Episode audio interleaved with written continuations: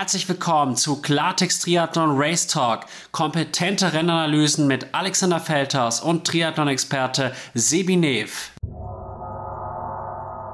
Hallo und herzlich willkommen zu einer neuen Folge Klartext Triathlon Race Talk mit Alexander Feldhaus und Sebi Nev. Am Wochenende stand die Challenge Rot an oder man muss sagen, der Challenge Rot. Sowohl der Sebi als auch ich waren direkt vor Ort und wir wollen jetzt hier gemeinsam mit euch über den Dativ Challenge Rot 2023 sprechen. Hallo Sebi, schön, dass du dir wieder die Zeit genommen hast. Hi Alex, ähm, ja, sehr gerne und ich denke, das war wirklich ein Rennwochenende, über das man unbedingt nochmal sprechen muss, ähm, denn das, was da abging, sowohl bei den Frauen als auch bei den Herren, war definitiv ein Tag der Rekorde. Ähm, genau, aber ich denke, da werden wir jetzt im Detail noch drauf eingehen.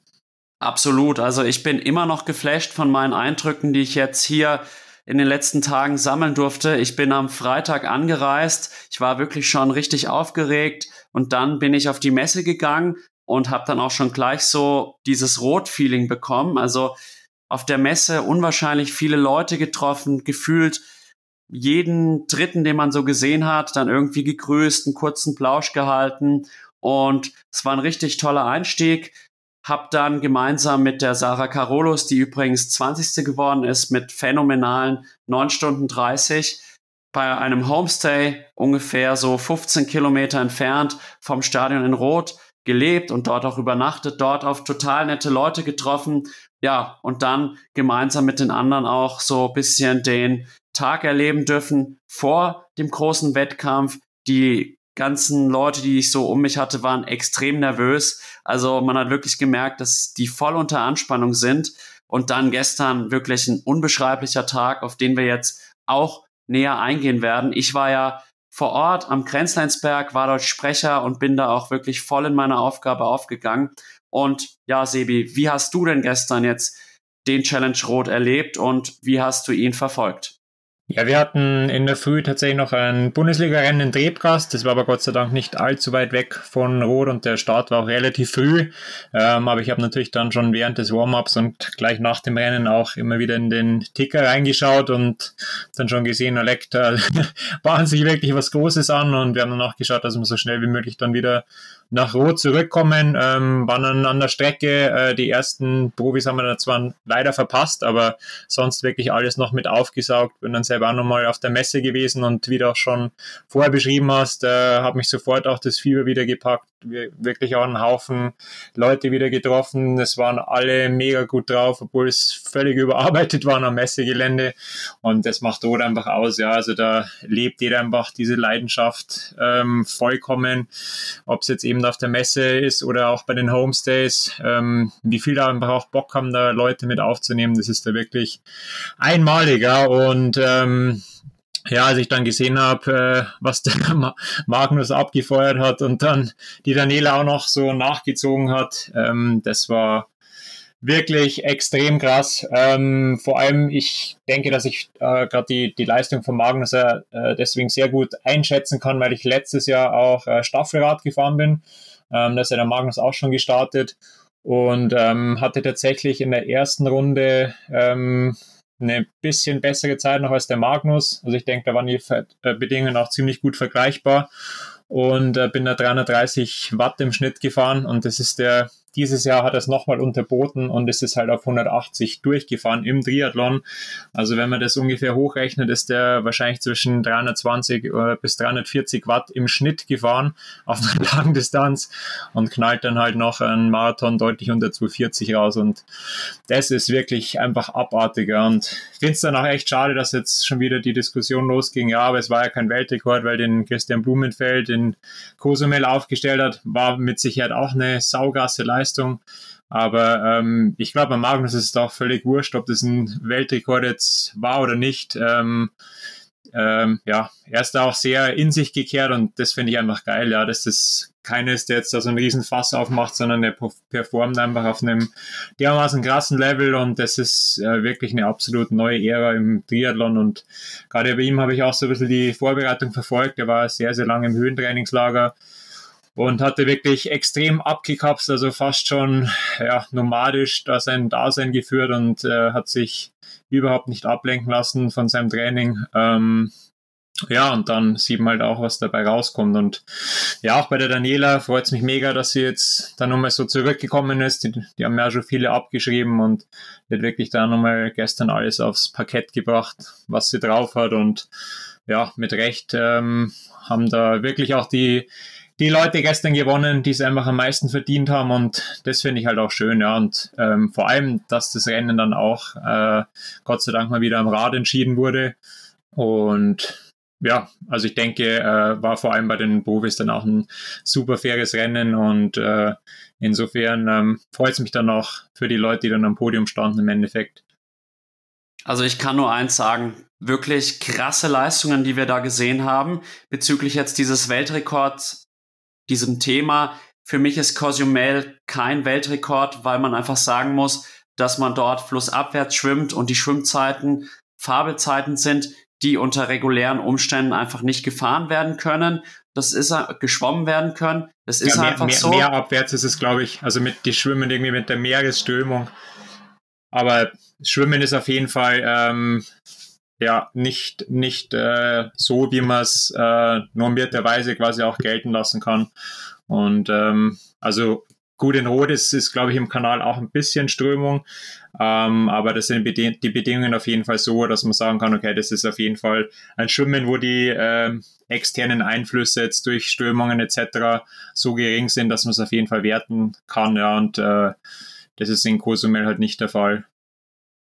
So ist es. Man muss natürlich sagen, dass die rote Radstrecke anscheinend ein bisschen zu kurz ist wiederum, aber ich glaube, so ganz vergleichbar ist es sowieso alles nicht, weil das Streckenprofil hat einen riesen Einfluss. Dann haben wir die Temperaturen, Windbedingungen. Man muss auch wirklich sagen, wir hatten gestern durchaus Rekordbedingungen auch, weil zunächst einmal das Schwimmen im Neoprenanzug, was mich tatsächlich ein bisschen verwundert hat, weil das Wasser zwei Tage zuvor noch über 23 Grad hatte, aber wahrscheinlich dann durch den kalten Freitag noch mal ein bisschen abgekühlt. Dann hatten wir lange wirklich Windstille ich war ja selbst am Grenzleinsberg und habe das auch mitbekommen, dass vor allem so bis 11, 12 Uhr eigentlich kaum ein Lüftchen ge geweht hat, zumindest dort. Dann ist der Wind ein bisschen stärker geworden, aber da waren die Profis auch schon durch. Und ich glaube halt auch, dass es auch nicht so heiß war, dass das Laufen unmöglich war. Und du warst ja nicht an der Strecke direkt. Ich habe es ja live erlebt, wie dann auch Magnus Ditlev und auch Sam Laidlow an mir vorbeigerauscht sind am Grenzleinsberg. Und man hat auch richtig gemerkt, so, dass in der zweiten Runde der Sam Laidlow schon einen Tick schlechter aussah als der Magnus Ditlev. Das ist mir wirklich aufgefallen. Hat sich dann ja auch später gezeigt, weil Sam Laidlow leider dann auf der Laufstrecke so ein bisschen hochgegangen ist, Krämpfe hatte, Gehpausen einlegen musste und trotzdem krasse Leistung von Sam Laidlow. Aber wenn man es sich überlegt, drei Stunden 57 auf einer Strecke mit durchaus einigen Kurven und natürlich auch einigen Höhenmetern. Das ist wirklich unfassbar. Und man muss ja sagen, dass Sam Laidlow und Magnus Ditlev wirklich auch Top-Radfahrer deklassiert haben. Also ein Andy 13, Joe Skipper, die waren 12, 13, 14 Minuten langsamer. Und auch ein Sebi Kienle, der hatte zwar noch einen Raddefekt, aber auch extrem viel langsamer. Und das zeigt eigentlich diese Ausnahmeleistung sowohl von Magnus Ditlev als auch Sam Laidlaw auf dem Rad. Wirklich der Wahnsinn. Und ich muss auch sagen, ich habe auch die Daniela Rief gesehen.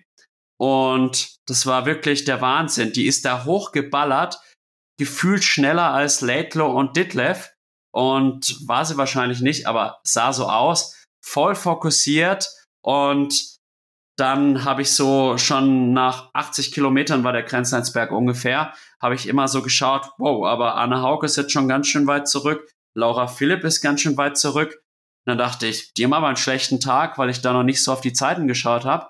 Dann war ich beim Team Kick-Ass, Kick-Ass Sports, die waren am Grenzleinsberg und haben da ein bisschen Rabauts gemacht. Und das war wirklich interessant. Die haben gesagt, wir sind voll zufrieden mit der Laura. Sie ist voll im Plan die Daniela ist einfach nur so krass. Und das war dann ungefähr, als Laura Philipp schon fast 15 Minuten Rückstand hatte, ja, haben die gesagt, Laura ist voll im Plan und unvorstellbar. Also ich glaube, viele Profi-Männer wären froh, wenn sie so Rad fahren würden wie eine Daniela Rief, weil Absolut, auch ja. das schafft nicht jeder. Ja, Also 4,22 oder so ist er, glaube ich, gefahren. Das ist wirklich äh, eine Zeit, die selbst für Profimänner richtig abartig ist. Ähm, also ja, das ist wirklich nur mal da in, im Rennen gab es da äh, verschiedene Sphären. Also unter vier Stunden es ist wirklich unvorstellbar. Und also vor allem, es waren relativ deutlich unter vier Stunden. Ich habe das bis jetzt eigentlich nur bei, bei den absolut krassesten Staffelradfahren so mitbekommen. Letztes Jahr ist auch einer unter vier Stunden gefahren, aber der hat auch den, den Ötztaler schon mehrfach gewonnen und ähm, ja, könnte wahrscheinlich auch irgendwo als, als Profi fahren, aber hat sich jetzt mehr so auf die, die Marathon-Geschichten spezialisiert. Also der ist auch eben richtig gut auf, gerade auf so langen Sachen. Und der fährt irgendwie so Richtung 3,57, aber ist halt reiner Radfahrer und der geht da all in und ist letztes Jahr sogar dann scheinbar auch disqualifiziert worden, weil er zu aggressiv dann gefahren ist und, und wohl irgendwie auch ähm, teilweise beleidigend geworden ist gegenüber Amateuren, die halt dann nicht schnell genug auf Zeit gefahren sind und sowas geht dann natürlich auch nicht, aber einfach nur nochmal, um die, die Leistung zu verdeutlichen, wie ultra krass, die, die da gestern am, am Rad unterwegs waren. Und äh, wie gesagt, ich habe es leider selber nicht gesehen. Das hätte ich auch gern miterlebt, wie die da vor allem auch die, die Berge hochgefahren sind und äh, einfach auch so, so ein bisschen die Gesichter abzulesen. Ähm, unfassbar, aber was eben noch krass ist, wie man dann halt auch noch unter 240 drauflaufen kann. Ähm, mein, beim Sam Laidlaw ist es schwer einzuschätzen, ob er dann wirklich auch äh, zu scharf auf dem Rad dann schon gefahren ist. Mein Hawaii war es ja so, dass der, der Magnus, ähm, ich weiß nicht, ob es bewusst war oder ob er einen schlechteren Tag hatte, er sogar deutlich hinter ihm noch beim Radfahren war und ähm, da ist der, der Selme wirklich dann super solide noch gelaufen. Ähm, oder ob er tatsächlich dann gestern auch ähm, am Sonntag auch wieder, ähm, ja, war er gestern, ähm, wieder Probleme mit, mit dem Magen hatte. Das war jetzt in, in Lanzarote auch so ein bisschen das Problem. Ähm, ste da steckt man nicht in ihm drin, ja, aber, aber ähm, ja, ein bisschen schade natürlich auch, weil es, weil glaube ich, echt ein richtig geiler Fight gewesen wäre dann bis zum Ende, wenn, wenn sich der Sam noch gehalten hätte. Ähm, aber auch, auch so war es unfassbar anzuschauen. Ja. Und ja, auch äh, die Leistung von Patrick dann auf, auf dem Marathon, auch ultra krass. Ich weiß nicht, ob du ihn auch beim Laufen dann gesehen hast. Das, das muss ja auch ziemlich heftig dann ausgeschaut haben, oder? Wenn man so, so einen 230er Marathon dann rausballert. Ich habe es leider nicht rechtzeitig ins Stadion beziehungsweise nach Rot geschafft, weil ich doch bis nach 15 Uhr noch am Grenzleinsberg eben moderiert habe. Aber ich kann nur sagen, Patrick Lange, diese Leistung gestern war auch wieder unfassbar, weil man auch wirklich sagen muss, er hat nie gelutscht, er war wirklich auch auf dem Rad aktiv, hat auch Akzente gesetzt auf dem Rad, hat in meinen Augen eine der besten Radleistungen ever abgeliefert, aber es hat halt einfach doch noch eine Welt eben zu Laidlow und Ditlev gefehlt. Und das muss man sich einfach nochmal ausmalen. Patrick Lange macht eigentlich ein fast perfektes Rennen, würde ich sagen. Und wird trotzdem dann noch von Magnus Ditlev so deutlich geschlagen. Und ich hoffe jetzt auch, um das auch nochmal zum Abschluss zu bringen, dass Magnus Ditlev jetzt auch endlich diese Aufmerksamkeit bekommt, die er verdient, weil man wirklich sagen muss, der Mann hat sich entwickelt und früher war er, sage ich mal, eher der reine Radfahrer mit Problemen beim Schwimmen und auch äh, Problemen beim Laufen, vor allem hinten raus das ist jetzt nicht mehr existent. Der Kerl läuft konstant, gut, unter 240 und beim Schwimmen ist er jetzt mittlerweile auch, ja, immer besser dabei, war jetzt auch in der Spitzengruppe und das zeigt halt einfach, dass er immer ausgeglichener wird und insofern wirklich Hut ab auch nochmal vor Magnus und Patrick Lange. Also, wenn man quasi unzufrieden damit ist, dass man die 230 nicht ganz knackt, so auf die Art, dann zeigt es schon, auf welchem Lauflevel der unterwegs ist. Und das ist ungefähr genauso outstanding von der Laufperformance wie die Radleistung von Magnus Ditlev. Auf jeden Fall, ja. Also deswegen äh, definitiv ein Tag der Rekorde. Ja, und ganz interessant, weil du auch angesprochen hast, ähm, dass der Magnus hoffentlich jetzt auch die Aufmerksamkeit bekommt, die er verdient. Ähm, ich glaube, das ist tatsächlich ein Typ, der das gar nicht so will, der da tatsächlich froh ist, wenn der Rummel um seine Person nicht allzu groß wird. Ähm, gut, ich glaube, Sam Laidlaw kann damit ganz gut umgehen, ähm, aber ich glaube, gerade immer wieder Magnus, der genießt es sehr, dass er da so, so ein bisschen in Ruhe gelassen wird und dass dann andere mehr im Fokus stehen und er sich halt wirklich aufs Wesentliche konzentrieren kann. Und ich glaube, das macht gerade bei ihm einfach den Unterschied, ja. dass er halt es trotzdem schafft, obwohl er eigentlich absolute Weltspitze ist, so, so ein bisschen diesem, diesem ganzen Hype um, um seine Person zu entgehen und äh, das macht ihn einfach aus, ja. Und ist ja dann irgendwo auch authentisch, ja, wenn du diese Eigenschaft einfach hast ähm, und das halt auch immer wieder mit, mit einer mega Performance belegst. Ähm, besser kann es ja dann eigentlich nicht sein. Und ich glaube, das haben jetzt schon auch viele verstanden, was für eine Persönlichkeit er einfach ist. Und ähm, hat man da jetzt äh, vor kurzem auch den, den Podcast bei The Triathlon Hour heißt es mittlerweile, der ehemalige How to Train Podcast ähm, angehört. Und ähm, ja, da versucht auch der, der Jack Kelly äh, ihm immer so ein paar Sachen zu entlocken. Und er gibt dann schon Details preis, aber ähm, so die Sachen, die halt dann vielleicht andere auch ausplaudern würden, die dann halt auch einfach wollen, dass, dass da dass sie da die Aufmerksamkeit bekommen, das, das macht er dann nicht, dann bleibt er sehr sachlich und ähm, ja, also da muss man wirklich sagen, Hut ab vor so extrem krasser Professionalität und bin mal gespannt, wie das die nächsten Jahre noch weitergeht, weil der Kerl ja auch noch super jung ist. Ähm, ja, und vor allem, wie es dann auch im, in den Duellen gegen die Norweger ausschauen wird, das wird auch echt spannend dann in, in Nizza. Ich hoffe, dass, ähm, dass die, dass zumindest einer von, von den beiden Norwegern dann am Start ist äh, gab es ja auch Gerüchte, dass gar keiner startet oder wenn nur einer, auch wegen der Olympia-Vorbereitung.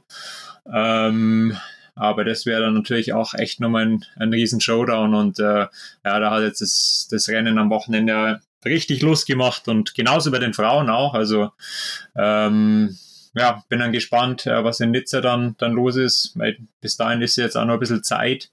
Und man hat schon auch oft gesehen, dass äh, dann teilweise, wenn halt in Rot so eine extrem krasse Performance an den Tag gelegt wurde, dass die dann nicht unbedingt immer ähm, dann jetzt die letzten Jahre auf Hawaii äh, bestätigt wurde. Ähm, also insofern, ja, bleibt es noch ein, ein, ein spannendes Jahr. Absolut. Ich denke, in Nizza wird es halt auch vor allem darauf ankommen, wie gut man auch technisch auf dem Rad ist, ob man auch abfahren kann, aber auch natürlich um die Kletterfähigkeiten muss es gut bestellt sein, um dort erfolgreich zu sein. Eigentlich ein Rennen für gute Radfahrer in meinen Augen. In Hawaii würde ich sagen, ist es nicht unbedingt mehr ein Radfahrerrennen auch, weil einfach die, das Streckenprofil beim Ironman Hawaii relativ langweilig ist. Und nochmal zu Magnus Ditlev, ich finde es auch nochmal sehr sympathisch, dass er halt einfach auch authentisch ist und ruhig bleibt. Trotzdem finde ich es auch gut, wenn wir halt auch Typen haben wie Sam Long, Lionel Sanders oder Sam Laidlow, die einfach auch diese nötige Unterhaltung mitbringen und das macht, ich glaube, ein guter Mix aus solchen Athleten ist einfach perfekt. Und Absolut, ja, ja. Es wird sich zeigen, denke ich, wie dann Magnus Ditlev, wie fit er dann noch ist. Man muss halt auch sagen, er macht schon relativ viele Langdistanzen für sein neues Alter und bei mir kommt doch immer mehr so das Gefühl hoch, dass Jan Frodeno beispielsweise auch in Hamburg eigentlich seine Leistung schon abgerufen hat, aber dass diese Leistung halt quasi Top-Level war von vor vier Jahren. Weil man muss wirklich sagen, vor vier Jahren unter 240 absolute Weltklasse. Heutzutage musst du eigentlich schon, wenn du jetzt nicht der Überbiker bist wie Ditlev, Richtung 230 bis 235 laufen können, wie jetzt Jeff Rowe und auch lange gezeigt haben. Und ich glaube, dass der Triathlon eine rasante Entwicklung derzeit durchmacht und ich denke, dass sich das noch so fortsetzt, weil auch, man muss ja auch sagen, jetzt in Gustav Iden ist auf der Kurzdistanz in meinen Augen eigentlich nicht mehr wirklich konkurrenzfähig, zumindest nicht konkurrenzfähig für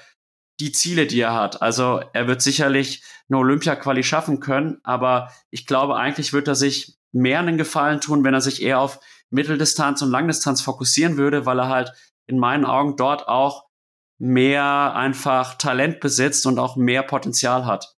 Ja, sehr eine spannende Geschichte. Da bin ich auch echt, ähm, ja, äh, wird interessant, wie, wie sich da die, die Norweger entscheiden, welchen, welchen Weg sie tatsächlich dann einschlagen. Aber ähm, ich sehe das auch ähnlich wie du. Also gerade der, der Gustav ist da definitiv auf längeren Distanzen besser aufgehoben und ähm, ja, äh, Blumenfeld schafft es dann schon eher auf den Unterdistanzen echt nochmal richtig krass zu performen. Ähm, aber ja, nichtsdestotrotz ist, ist glaube ich, immer noch das ganz große Ziel von, ähm, von ja, eigentlich dem, der, der kompletten Community auch um, um, um Gustav und, und Christian rum, dass sie wirklich auf allen Distanzen absolute Weltspitze sind und, und ja, das ist ja gerade immer so dieses Credo der Norweger, dass sie das Unmögliche möglich machen wollen und äh, quasi halt da ähm, alle Lügen strafen wollen, die, die da nicht an sie glauben und, und die dann immer sagen, ja, das geht nicht, dass man Olympiasieger wird und dann auch auf den langen Distanzen so performt.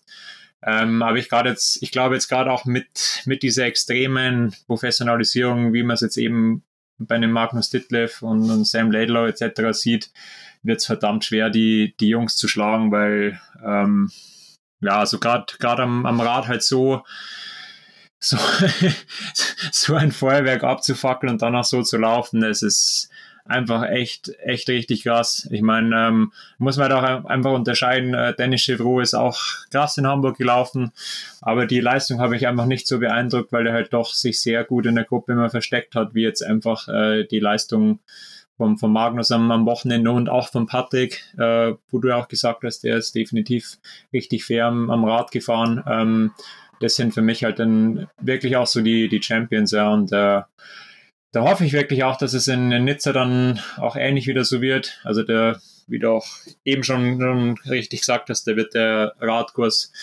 sehr viel hergeben, dass es auch ein, ein faires und hartes Radfahren wird und es keine Gruppen geben wird. Ähm, da muss ich tatsächlich auch so mit, mit Hawaii ein bisschen widersprechen, weil da der Wind schon auch immer eine sehr, sehr große Rolle spielt. Und da hatte ich beim letzten Mal bei den Männern schon auch das Gefühl, dass da ziemlich fair gefahren wurde. Klar, also da müssen die Athleten natürlich schon auch mitspielen, aber sonst wäre da der, der Sam Laidlaw, glaube ich, auch nicht so weit weggekommen, wenn die halt hinten dann ähm, so extrem in der Gruppe gefahren wären und also gerade wie dann auch äh, Christian und Gustav gefahren sind, das war schon echt super fair. Also so einen Sportsgeist muss man dann auch erstmal haben, dass man ähm, wirklich dann auch eher mehr als, als weniger Abstand hält und ja, so soll es halt einfach sein. Ähm, Insofern äh, sind jetzt gerade auch verdientermaßen die richtigen Leute vorne an der Spitze unterwegs und vor allem auf der Langdistanz, Mitteldistanz ist so ein bisschen ein anderes Thema, leider gerade, aber ähm, ja, das, das Wochenende war wirklich ein, ein Wochenende wieder für den Triathlon, so wie es sein sollte.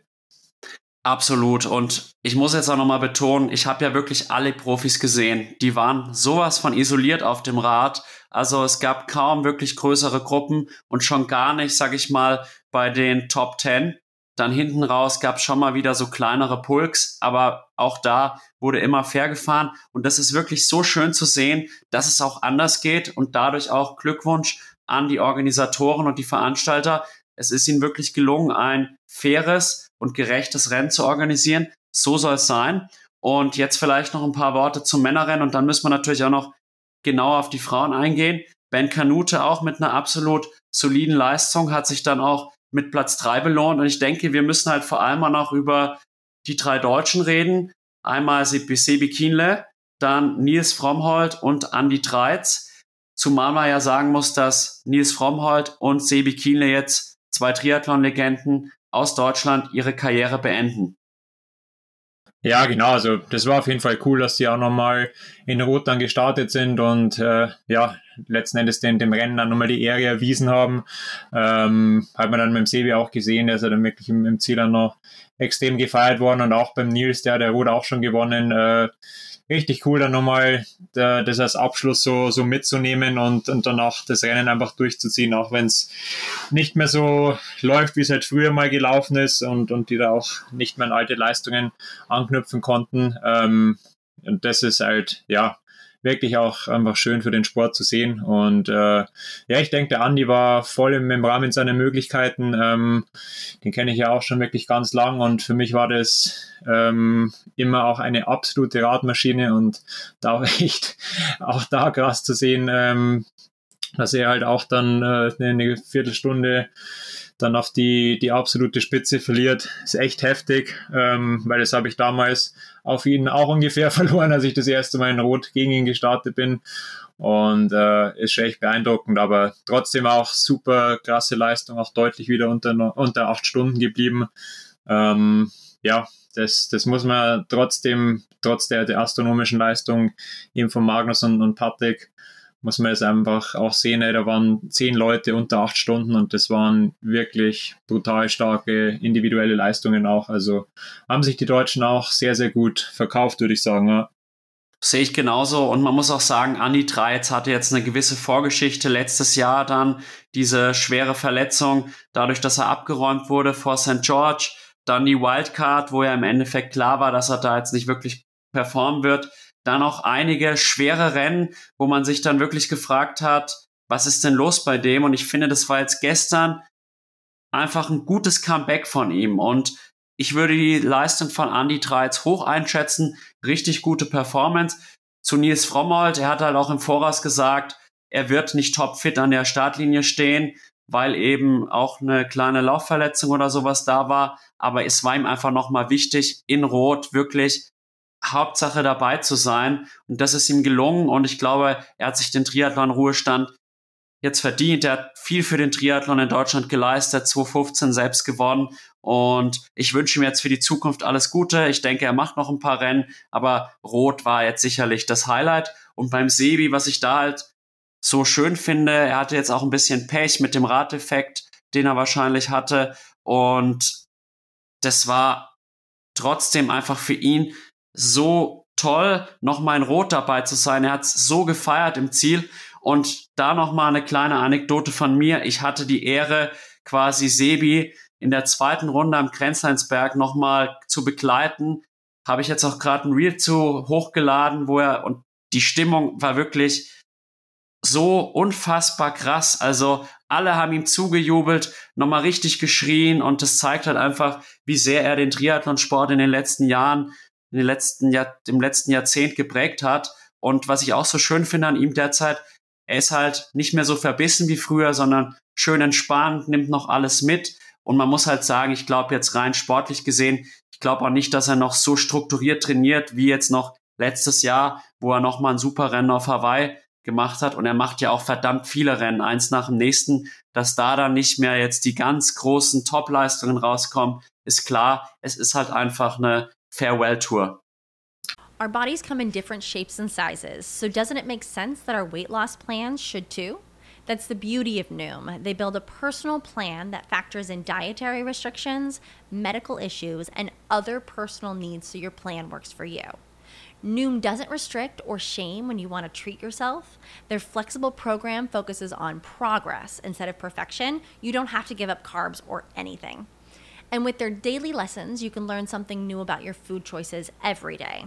After just a few days of using the app, I learned how to recognize cues for overeating and how to choose the right foods to feel full. Stay focused on what's important to you with Noom's psychology and biology based approach. Sign up for your trial today at Noom.com. That's N O O M. Dot com and check out Noom's first ever cookbook, The Noom Kitchen, for a hundred healthy and delicious recipes to promote better living. Available to buy now wherever books are sold. Support for this podcast and the following message come from Corient. Corient provides wealth management services centered around you. They focus on exceeding your expectations and simplifying your life. Corient has been helping high achievers just like you enjoy their lives more fully, preserve their wealth, and provide for the people, causes, and communities they care about. As one of the largest integrated fee only registered investment advisors in the U.S., Corient has deeply experienced teams in 23 strategic locations. Corient has extensive knowledge spanning the full spectrum of planning, investing, lending, and money management disciplines. Leverage Corient's exclusive network of experts to craft custom solutions designed to help you reach your financial goals, no matter how complex they may be. Real wealth requires real solutions. For more information, connect with a wealth advisor today at corient.com. That's C O R I E N T.com. Corient.com.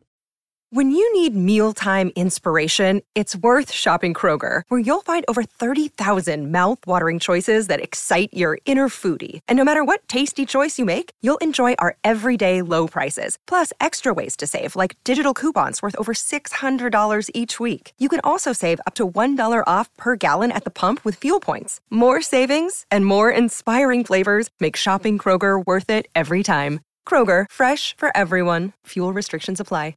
Absolut. Aber ja, wie, wie du sagst, der, der hat dem Sport einfach so gut getan und ähm, ja, ist halt einfach wirklich eine, eine, eine Persönlichkeit, ähm, wie man sie sich im, im, Triathlon halt öfters wünscht und ähm, ja, ähm, gerade in, in, in Rot dann sowas zu erleben.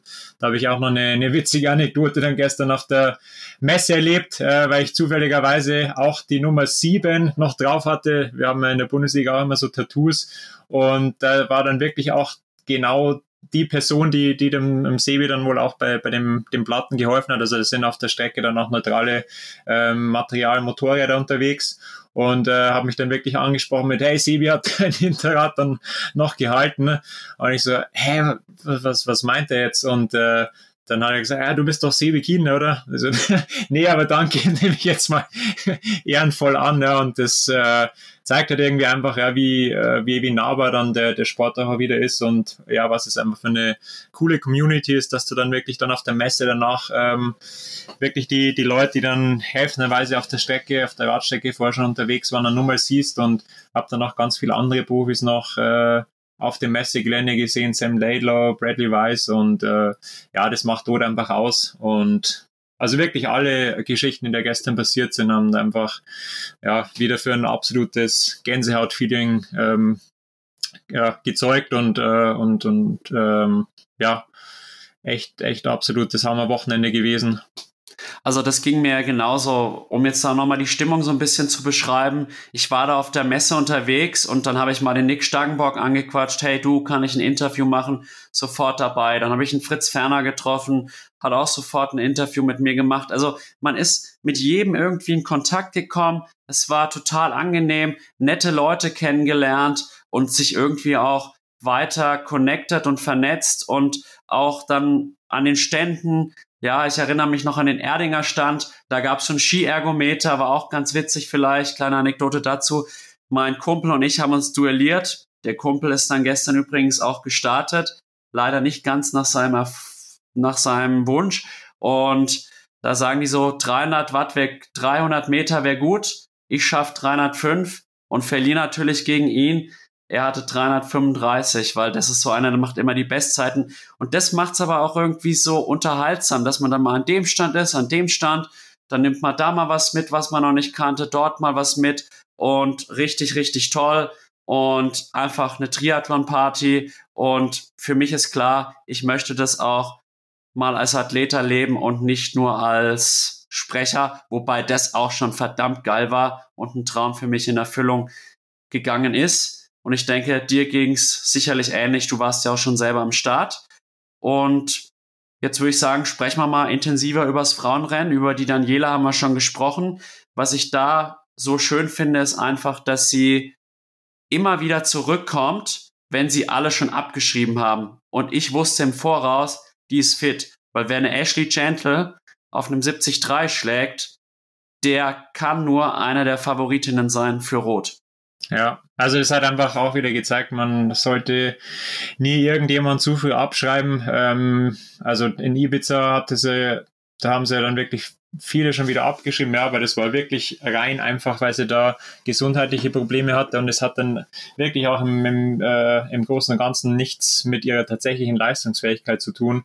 Und äh, ja, das hat sich jetzt ähm, dann im weiteren Verlauf in der Vorbereitung Richtung Rot wirklich auch nochmal deutlich gezeigt, auf was für einem Niveau sie jetzt wieder ist. Und ähm, ja, aber das, was, was sie da gestern abgefackelt hat, das war wirklich von einem anderen Planeten. Ähm, also acht Stunden acht als Frau ist vollkommen irre. Also äh, mindestens genauso krass wie die, die Leistung von Magnus. Ähm, und ja, ist dann echt auch krass, wenn halt dann sieht man wie, wie eine Anne Haug, die eigentlich davor und, und gerade jetzt auch im, im, letzten Jahr, vor allem in der zweiten Saisonhälfte so überragend war, dann nicht fast schon äh, wie eine Statistin wirkt oder dann auch äh, die Laura Philipp als dritte.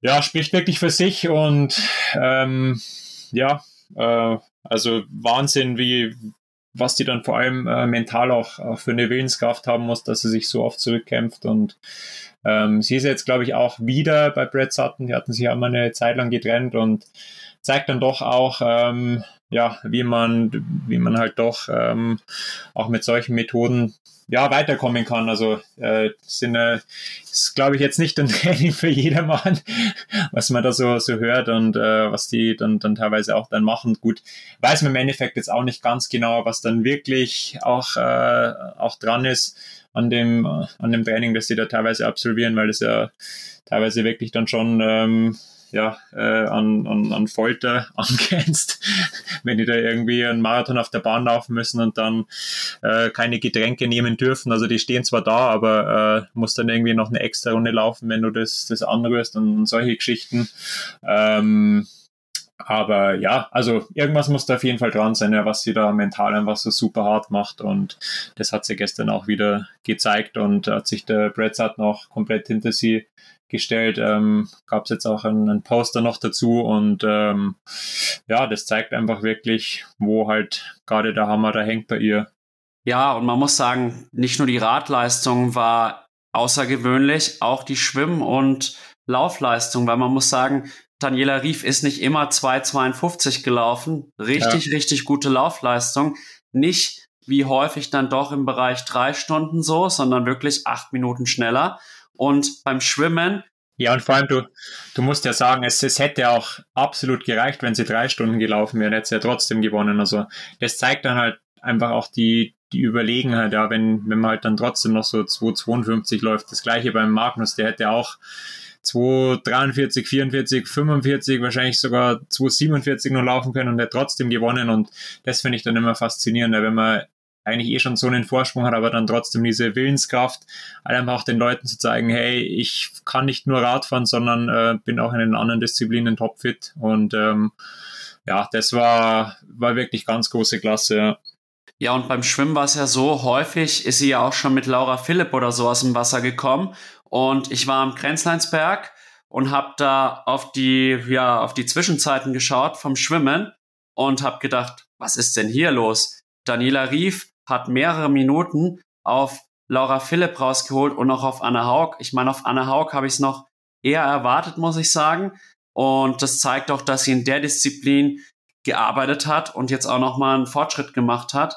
Und das war wirklich eine, wirklich eine perfekte Triathlon-Leistung, belohnt mit der Weltbestzeit. Und um jetzt vielleicht auch auf Anne zu sprechen, zu sprechen zu kommen, aber auch auf Laura, wie ich dir schon gesagt habe, die machen eigentlich ein super Rennen und sind dann trotzdem, ja, 13 Minuten oder noch mehr dahinter, hinter Daniela Rief. Das muss irgendwie auch richtig bitter sein. Zumal es mir für die Laura auch immer so ein bisschen leid tut.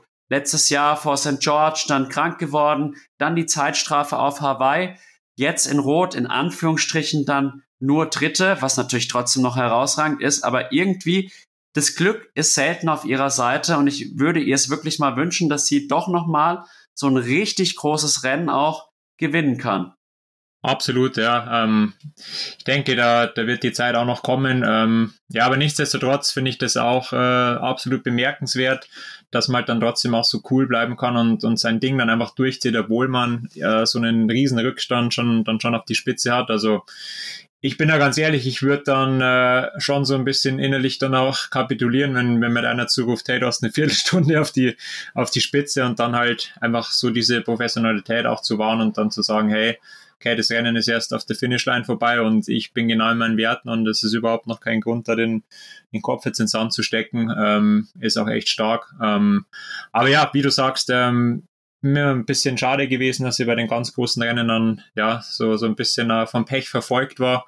Ähm, aber trotzdem muss man sagen, also sie hat auch schon richtig krasse Dinge abgerissen. Äh, wenn man sich Hamburg letztes Jahr anschaut, ähm, auch in, in, in Hawaii äh, oft am Podium gewesen. Ähm, Also darf man niemals abschreiben und äh, ich glaube auch ihr Team ähm, um sie herum, die wissen ganz genau, was sie machen müssen, an welchen Schrauben dann noch äh, gedreht werden muss und äh, haben auf jeden Fall auch die Möglichkeiten und ja, ich denke, da wird auf jeden Fall noch einiges nachkommen, weil das ist immer das Schöne daran, wenn man halt sieht, hey, jemand ist doch so ein bisschen überlegen, dass dann natürlich auch nochmal andere Schrauben dann gedreht werden, ja, dass, dass halt die Konkurrenz dann natürlich auch besser wird und äh, schaukelt sich dann immer so ein bisschen hoch und ähm, ja, das geht gerade echt in eine brutal krasse Richtung. Also bin da mega gespannt, was da in, in Zukunft noch alles nachkommt. Mir geht's da auch immer so, ich dachte jetzt nach den Leistungen von Anna Haug auf den ganzen Mitteldistanzen, ja, die ist jetzt erstmal unschlagbar. Ja. Letztes Jahr dachte ich dann auch nach Hamburg, ja, Laura Philipp, das ist jetzt der neue Stern, die wird keiner schlagen auf Hawaii. Dann kam Chelsea, Chelsea Sodero und das geht die ganze Zeit hin und her. Also man merkt da wirklich, wenn erstmal eine Barrier quasi gebrochen wurde, das ist genauso wie mit dem Patrick auf Hawaii. Ja, das erste Mal unter acht Stunden quasi und dann kommt gleich im nächsten Jahr Jan Frodeno und ist nochmal acht Minuten schneller, so auf die Art. Und dann kommt ein paar Jahre später oder wenige Jahre später der Gustav Iden und macht das Ganze dann in 7, 42 oder 43, ich weiß es nicht mehr genau. Und so ist es auch im Frauenbereich genauso. Es schaukelt sich immer mehr nach oben, nach oben, nach oben und die Grenzen werden immer weiter verschoben. Ja, das finde ich auch extrem interessant, weil früher war es schon so, ähm, dass du mal ein Jahr gehabt, da sind es relativ nah an die acht Stunden wieder hingekommen, dann aber im nächsten Jahr waren es dann wieder relativ weit weg und es hat sich irgendwie so, ja, in, in, in so einem Normalbereich irgendwo eingependelt. Aber jetzt ist es wirklich jedes Jahr schneller geworden und keine Ahnung, also die Bedingungen waren jetzt schon immer relativ gleich, würde ich sagen. Aber gut, es war ja davor jetzt auch nie so der Fall, dass das in einem Jahr extrem krass war und dann im, im anderen Jahr dann äh, vom, vom Wind her viel, viel besser. Also das, ähm, das Wetter wird ja eher verrückter bei uns als, als, als konstanter und äh, gerade deswegen ist es, ist es umso heftiger, dass die, die Leistungen immer noch mehr nach, nach oben gehen gerade und ich denke, das ist, ist so, so ein bisschen ja, ein zweischneidiges Schwert. Also auf der einen Seite natürlich auch die, die Leistung und die, die Möglichkeiten, die man jetzt halt auch in, in verschiedenen Trainingsbereichen hat, äh, um, um da als Athlet einfach in der Trainingssteuerung besser zu werden, beziehungsweise dann auch als, als Trainer das besser steuern zu können. Aber ich denke schon auch, dass da gerade im Materialbereich ähm, sehr, sehr viel gemacht wird, was, was wir jetzt auch nicht unbedingt so mitbekommen. Ähm, bei Patrick war es jetzt auch wieder so, dass er äh, einen Schuh gelaufen ist, der der Öffentlichkeit auch noch nicht zugänglich war. Ähm, war schon auch wieder so ein bisschen in einem Grenzbereich, aber trotzdem musst du diese Zeit auch erstmal laufen. Ja, und äh, da wird natürlich schon sehr, sehr viel auch gemacht und ich denke, da das ist definitiv auch noch nicht das Ende der Fahnenstange erreicht, vor allem auch dann natürlich nicht, wenn äh, im Triathlon weiter gewaltet werden darf wie bisher, dass halt da sehr, sehr wenig reglementiert ist, wobei es jetzt immerhin äh, in Rot auch ähm, diese, diese ganzen Aero-Geschichten am, am Rad verboten haben, dieses Fairing, ja, dass man sich unter einen Einteiler noch irgendwelche äh, Camelbacks schiebt oder Trinkflaschen, fand ich auf jeden Fall auch mal einen, einen guten Move, weil äh, das dann doch auch irgendwo wieder für Chancengleichheit sorgt, ja. Und es hat trotzdem gezeigt, okay, man kann auch ohne diese Sachen halt absolut krasse Zeiten fahren. Ähm, aber ja, wie gesagt, da bin ich echt mal gespannt, wie weit es dann noch so, so geht. Da irgendwann sind wir wahrscheinlich unter sieben Stunden. Ja, ich könnte es mir durchaus vorstellen. Also ich denke, in unserer Lebenszeit könnte das durchaus noch kommen, dass man den Ironman oder die Langdistanz unter eben sieben Stunden bewältigen kann, was ja vor einigen Jahren war, wie gesagt, die acht Stunden Marke so die magische Marke bei den Männern. Und das ist, glaube ich, auch nochmal ein guter Übergang. Man merkt halt jetzt auch immer mehr Frauen knacken die neun Stunden. Man muss auch wirklich sagen, um jetzt auch nochmal aufs Frauenrennen einzugehen, ich fand auch Henrike Güber verdammt stark mit acht Stunden 51. Die kannte ich zuvor gar nicht. Ich habe die nur auch während des Rennens auch am Grenznetzberg beobachtet und habe mir gedacht, oh, die ist aber gut dabei. Kenne ich gar nicht. Und ich muss aber auch sagen, dass zum Beispiel eine Johanna Ahrens ein sehr gutes Rennen gemacht hat. Freue ich mich auch sehr für sie, weil ich kenne sie ja auch gut, weil sie auch in München wohnt, wir schon einen Podcast gemacht haben und sie hat sehr viel Arbeit reingesteckt und wurde dann auch mit einer guten Zeit belohnt. Und ich habe mich auch persönlich für die Maya Beetz sehr gefreut, die auch im Podcast bei mir war, auch ein starkes Rennen gemacht. Vor allem stark, sie ist mit einer 1,8er Schwimmzeit dann noch durch eine starke Rad-Laufkombination eben in die Top 10 eingezogen. Und das fand ich richtig cool auch mental, dass sie sich da nicht aufgegeben hat, sondern weitergemacht hat. Und ich finde es halt auch wichtig, dass wir jetzt hier im Podcast vor allem dann auch die deutschen Athletinnen und Athleten nennen, die jetzt vielleicht nicht in den Top 5 waren. Das ist, glaube ich, auch nochmal ganz, ganz wichtig. Absolut. Also gerade äh, diese Art von Athleten, ähm, ich meine, da zähle ich mich auch dazu, ja, ähm, da wird so viel ja, Zeit und, und, und Leidenschaft reingesteckt und die meisten von ihnen arbeiten teilweise sogar komplett regulär nebenbei und das sind dann wirklich ja extrem krasse Leistungen und ja, da muss man sich wirklich extrem committen, dass man ja, dass, dass man da wirklich alles unter den Hut bekommt und muss man schon sehr ähm, fokussiert dann auch sein auf, auf das Ziel, um das langfristig dann auch äh, so durchhalten zu können. Und dann ist es natürlich umso schöner, wenn es sich auch mit richtig starken Leistungen auszahlt. Ähm, und da ist halt dann natürlich schon die, die Kluft auch zur absoluten Spitze relativ groß, weil die dann auch ganz andere Möglichkeiten haben äh, vom Zeitmanagement her und, und eben auch was sie im, ähm, von der Trainingssteuerung her machen können und was sie dann auch für, für Materialtests und solche Geschichten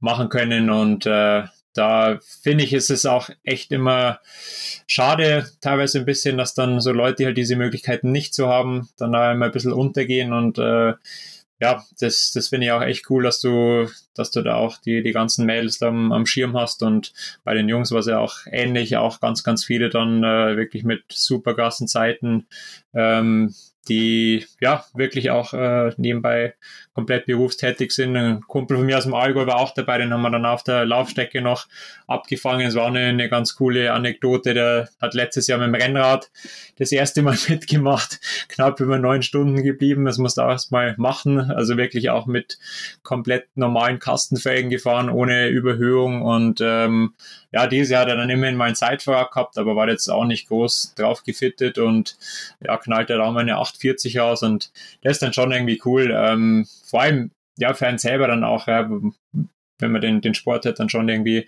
versucht, professionell zu betreiben, äh, dass man dann also irgendwie doch so, so, so tiefenentspannte Leute auch wieder trifft, weil er in, in seiner Freizeit auch, ja, da, das ist dem dann relativ egal, wenn es halt einmal nicht klappt mit dem Training, dann macht er halt äh, mal eine, eine Bergtour oder macht halt irgendwas was anderes, was dann reinpasst. Und ich glaube, so diese Kopf, äh, diese Lockerheit im, im Kopf ist dann echt auch gar nicht so schlecht. Und ich glaube auch, dass sich da viele dann oft so ein bisschen selber im Weg auch stehen und sich dann zu viele Gedanken machen. Und ja, wenn man das halt da schafft, dann einfach also ja, einfach den, den Spaß an der Sache dann auch nicht zu verlieren, das macht schon auch sehr viel aus. Aber ähm, ja, wie du sagst, äh, absolut starke Leistungen ja, von, von den Jungs und Mädels. Ja, und jetzt würde ich sagen, es ist ein super Übergang, auch auf die Age Cooper nochmal einzugehen. Also da muss man auch sagen, ich habe mich gestern mit dem Thomas Sämann unterhalten. Der hat das Ganze in 8 Stunden 54 gefinisht und hat mir dann erzählt, er war gerade so noch in den Top 100 und das musst du dir jetzt mal vorstellen. Die Challenge Rot oder der Challenge Rot muss jetzt 100 Mal 500 Euro oder so zurückzahlen, weil einfach so viele Athleten unter dieser 9-Stunden-Marke waren. Und bei den Frauen war es ja nicht, nicht anders. Da gab es Age-Grouperinnen, die da, ich glaube, die Antonia Milowski hieß sie, die ist gesamt Elfte geworden mit 9 Stunden 19. Oder auch meine Freundin, da, also nicht meine, meine Freundin, sondern eine Freundin von mir, die Sarah, eben 9 Stunden 31. Und das Ganze halt damit wird die dann bei den Age-Cooperinnen sogar nur achte, obwohl sie schon nah an den Profis dran ist. Also dieses Niveau, was sich in den letzten Jahren so gesteigert hat, das ist nicht nur bei den Profis, sondern auch bei den Age-Groupern. Und sicherlich ist in Rot die Dichte an sehr guten Age-Groupern auch nochmal höher, weil es halt einfach das Triathlon-Event des Jahres in Deutschland ist, vielleicht sogar bald weltweit. Ich glaube auch. Trotzdem ja. der Wahnsinn, was da auch bei der Age Group abgeliefert wird. Ja, also es spricht definitiv einfach auch für das Rennen an sich. Ähm, ich glaube da mittlerweile einfach auch viel, viel mehr Bock drauf, als dann äh, sich diese Scheiße, soll für den Ausdruck, auf, auf Hawaii zu geben. Aber mittlerweile ist es wirklich einfach nur noch reiner Kommerz. Ja, und da schaufelt sich Ironman einfach immer mehr äh, sein eigenes Grab. Und ähm, ja, da bin ich auch echt gespannt, wie da die, die Entwicklung in den nächsten Jahren weitergeht, weil Challenge Road ist ja das eine, aber dann haben wir dann auch noch die PTO-Rennen, die der Ironman jetzt wirklich auch äh, extreme Konkurrenz machen, auch mit, ja, einfach den, den, den Umgang mit allen Athleten, sowohl mit den Profis aus, als auch mit den Amateuren. Ähm, ja, wird, wird auf jeden Fall eine, eine spannende Geschichte und, äh, aber Rot hat es einfach verdient, ja, dass, dass da einfach, äh, sportlich einfach so, so, so eine, eine riesen Bandbreite an starken Athleten da ist. Und ähm, das ist wirklich auch die, die Kulisse und die Bühne, die, die dann wirklich alle verdient haben. Und genauso soll es sein. Also da ähm, aktuell wüsste ich jetzt nicht, welches Rennen halbwegs vergleichbar wäre mit, mit dem, was, was Rot einfach bietet. Also ja, ist echt jedes Jahr ähm, Fieber, fiebert man da wirklich aufs Neue drauf hin und ähm, ja, aber auch echt wieder dermaßen Bock bekommen, da nächstes Jahr jetzt wieder selber zu starten und das ist mir dann auch egal, wie es äh, Ironman-mäßig ausschaut, ob ich mich dann irgendwann vielleicht doch mal für, für die WM noch qualifiziere, aber ich glaube mittlerweile ist mir so ein Rennen wie Rot einfach viel, viel lieber, als, als dann irgendwo dann wieder mit bloß mit einem Haufen Minus rauszugehen. Ähm, ganz abgesehen davon, dass es halt auch relativ vor der Haustür bei uns ist, das muss man auch mal sagen.